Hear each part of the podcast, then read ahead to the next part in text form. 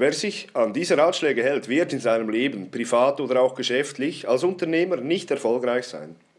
Es sind Ratschläge, die man mir gesagt hat, es sind Dinge, die ich immer wieder höre, weil sie an Kinder weitergegeben werden und es sind Dinge, die unter Freunden oder in Unternehmen unter Mitarbeitern weitergegeben werden.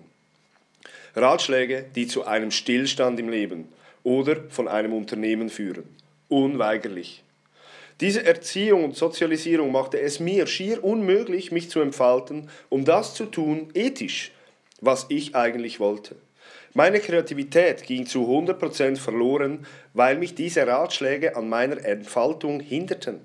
Ich möchte dir aufzeigen, was die Auswirkungen dieser Ratschläge sind und warum man sie auf keinen Fall einhalten und schon gar nicht weitergeben sollte. Schau, Kinder besitzen dieses Wissen, also die Ratschläge, zu Beginn nicht und sind deshalb so, wie sie sind. Motiviert, angstfrei, leidenschaftlich, neugierig, kreativ und so weiter.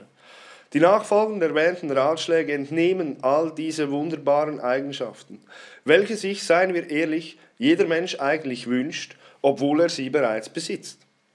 Jeder Mensch trägt all diese Dinge in sich und kann sie, je nach Umfeld, auch mal ausleben, zum Beispiel im Freundeskreis oder in den Ferien.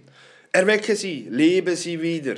Ersetze dein aktuelles, implantiertes Denken durch das, was du seit Geburt in dir trägst. Hey, das Umfeld macht Menschen zu dem, was sie sind.